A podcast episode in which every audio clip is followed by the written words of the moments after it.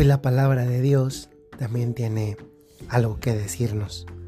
O por mejor expresar, hoy Dios nuestro Señor tiene algo que decirnos a nosotros por medio de su palabra.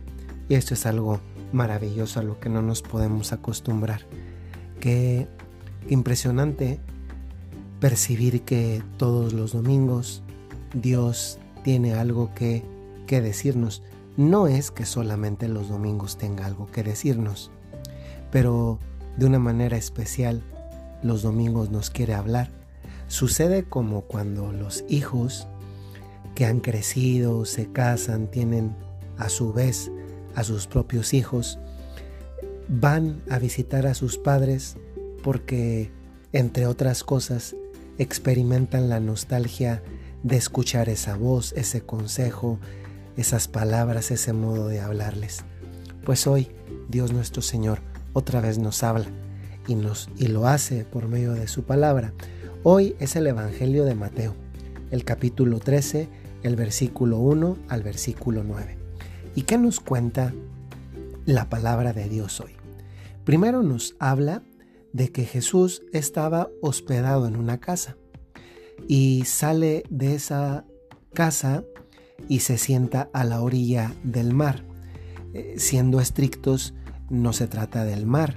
Eh, en, el norte del actual Israel hay un lago que es el lago de Tiberíades, que es suficientemente grande en extensión eh, y en el cual ocasionalmente, no es habitual, pero sí sucede con frecuencia, hay un fenómeno meteorológico que hace que el agua se mueva y que produzca los efectos de olas como sucede en el mar. Entonces, entre la extensión de ese lago y los eh, efectos que tiene el agua en el lago, hace que parezca un mar, pero no es un mar, es un lago, es el lago de Tiberíades o también conocido como Mar de Galilea. Pues Jesús estaba en una casa hospedado, por tanto también no estaba en su casa, estaba en la casa de alguien que le alojaba, aunque no nos dice la escritura quién, y sale, seguramente quería salir a, reflexionar, pensar o simplemente a que le diera eh, el aire, y sale a la orilla y se sienta allí. Y una vez que está sentado ahí, seguramente que alguien le vio y corrió la voz, ahí está Jesús. Y cuenta el Evangelio que se reunió en torno, a, él, en torno a Jesús, tanta gente, tanta gente, que se vio obligado a subir a una barca. Y ya que estaba en esa barca, se sentó. Qué impresionante, ¿no? Eh, donde está Jesús hay movimientos interiores y movimientos exteriores movimiento interior, el movimiento interior que, que, me empuja a ir a donde Dios está, una vez que sé que ahí está, y también el movimiento eh, exterior que es propiamente el desplazamiento de donde estoy hasta el lugar donde me encuentro con Jesús, algo que a nosotros nos pasa muy frecuentemente.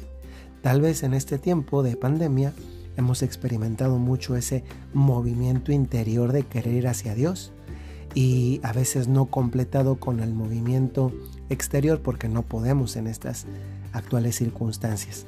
Pues la gente se, se reúne en torno a él, Jesús se sube a una barca, ahí se sienta y ese sentarse indica algo, indica que Jesús va a enseñar.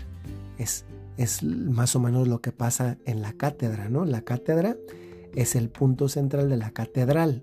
La cátedra es el lugar desde donde se, se enseña.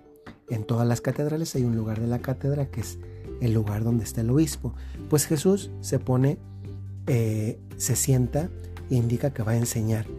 Y dice que la gente permanecía en la orilla, es decir, tenía ganas de escucharlo. Y entonces Jesús les habla de muchas cosas, pero en un momento, en un momento les habla de una específica y lo hace con una parábola. Las parábolas, para que todos nosotros entendamos, son unas narraciones que casi son exclusivas de Jesús. Es un género literario propio inventado por Jesús. Son narraciones breves que encierran una educación moral y religiosa, revelando verdades espirituales de una forma comparativa. Se lo repito para que se nos quede, es un género literario y creo que nadie lo ha sabido hacer después de tanto tiempo, también como lo ha hecho Jesús. Una parábola es una narración breve que encierra una educación moral y religiosa y que revela una verdad espiritual de una manera comparativa. Vamos a ver cómo esto sucede en la parábola de hoy. Jesús comienza hablando de un sembrador que sale a sembrar. Iba arrojando la semilla y dice que esa semilla que, el sembrador echa, unos granos caen a lo largo del camino. Caen vienen los pájaros y se los comen. Creo que eso lo hemos visto todo el mundo, ¿no? Eh, basta ir a una plaza donde haya palomas y echar granos. No importa que uno no los eche los granos en el pasto del jardín, de la plaza pública, por ejemplo. Basta que los pongan el suelo y los pájaros vienen y se los comen. No se quedan ahí. Luego dice que otros granos cayeron en terreno pedregoso, que tenía poca tierra. Yo no sé si ustedes han visto el terreno pedregoso, yo, yo sí lo he eh, conocido, especialmente en el sur de Italia, donde, donde se junta mucho mm, piedra con, con poca tierra. Y de hecho, el Mediterráneo, todo el, todo el Mediterráneo europeo y también africano, no es una zona de mucho cultivo. Eh, se cultivan muy pocas cosas, entre ellas sobre todo vid y, olivos, porque no es, que, no es que se da mucho más. Si acaso en algunos lugares planos un poquito de trigo, pero, pero no mucho más porque el terreno no permite, la semilla no puede entrar en profundidad, entonces pues no, no tiene mucha tierra y por tanto pues se muere. La tierra no es gruesa, se muere uno cuando pone una semilla allí, eh, el sol pues la quema, la marchita y pues por tanto las raíces se secan. Después también eh, dice que otros granos cayeron entre espinos y cuando los espinos crecieron sofocaron las plantitas. Eso sucede mucho, recuerdo con mis abuelitos que son agricultores, eran agricultores y cuando plantaban pues luego tenemos que andar deshiervando porque porque había mala hierba, así como hay esa hierba buena, hay una mala hierba. Y esa mala hierba nos consume consumía las plantas buenas y las pueden ahogar. Otros granos cayeron en tierra buena, sin embargo, y dieron fruto, y dieron fruto, mucho fruto, unos ciento, otros setenta, otros treinta. Y fíjense cómo termina el Evangelio. Dice, el que tenga oídos, que oiga. Yo no podría decir, ya, explicamos el Evangelio, ya, ya explicamos el Evangelio, ahora vamos a aplicarlo. A ver, uno podría decir, pues yo tengo oídos o no tengo oídos. Pregúntense, ¿tengo oídos o no tengo oídos? Pues claro que tengo, claro que tenemos oídos. Entonces Jesús dice que el que tenga oídos, que oiga. Y uno dice, a ver, Señor, si todos tenemos oídos, pero es que saben qué, aquí pasa lo que sucede tantas veces cuando hablamos, cuando dialogamos. Muchas personas oyen, pero no escuchan. Y a nosotros nos pasa muchas veces así. Dios nos habla de una manera primaria, principal, por medio de la Sagrada Escritura, que es la palabra de Dios. Una palabra viva que nos habla en el hoy de nuestra vida. Nos habla. ¿Cuántas veces nos ha hablado Dios? En el Evangelio de una misa y cuántas veces no le hemos hecho caso, no lo hemos escuchado. La primera manera como Dios nos habla es la Sagrada Escritura. Luego también Dios nos habla a través de la oración. Claro, si tú dices, Dios no me habla, yo te pregunto, ¿oras o no oras? Porque si no oras, pues ¿cómo te va a hablar Dios? ¿Cómo quieres que Dios te hable si tú no le has dado tema de conversación? Ese sería el punto, ¿no? ¿Cómo quieres que Dios te hable si no te le has dado tema de conversación? Si, si tú eres de los que Dios te quiere hablar y tú te tapas los oídos, pues Dios también nos habla por medio de la oración, pero pues no vamos a hablar con Dios y no vamos a escuchar a Dios si no hemos provocado la conversación, si no hemos dado un tema de conversación. Luego Dios también nos habla por medio del testimonio que nos dan otras personas. El otro día publiqué una imagen en Twitter donde ponía una imagen bella realmente de una enfermera que aún lloviendo se sube en su bici para ir al trabajo. Esta persona también nos habla con su testimonio. Hay muchas personas que nos hablan con su testimonio, son como los, los altavoces de Dios. Y todo esto, miren, si uno se da cuenta, realmente recibimos semillas de bien de Dios por un montón de lados. Nosotros somos terreno, pero también nosotros somos sembradores. Y aquí hay una doble reflexión. Si yo soy terreno, ¿qué hago todos los días con esa palabra de Dios que llega a mi vida? ¿Qué hago hoy con esa palabra de Dios? A través de la Sagrada Escritura, a través de la oración, a través del testimonio. Y piensa tú de cuántas maneras te habla Dios. A veces también a través de los acontecimientos. Fíjense nada más cómo podemos convertir la pandemia en materia de meditación con Dios.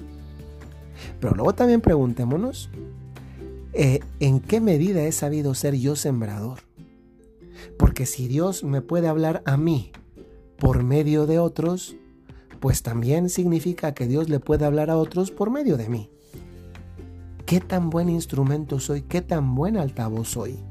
Porque hay cosas que Dios sí diría por medio de mí y hay cosas que Dios no diría por medio de mí. Y esto nos debería hacer pensar, porque justamente esto es lo que el Señor nos quiere enseñar hoy. Hoy Dios sale del lugar donde está para sentarse a la orilla del mar dejarse encontrar por nosotros, subirse a la barca de nuestra vida y enseñarnos desde ahí. Y enseñarnos que también la vida es como una siembra.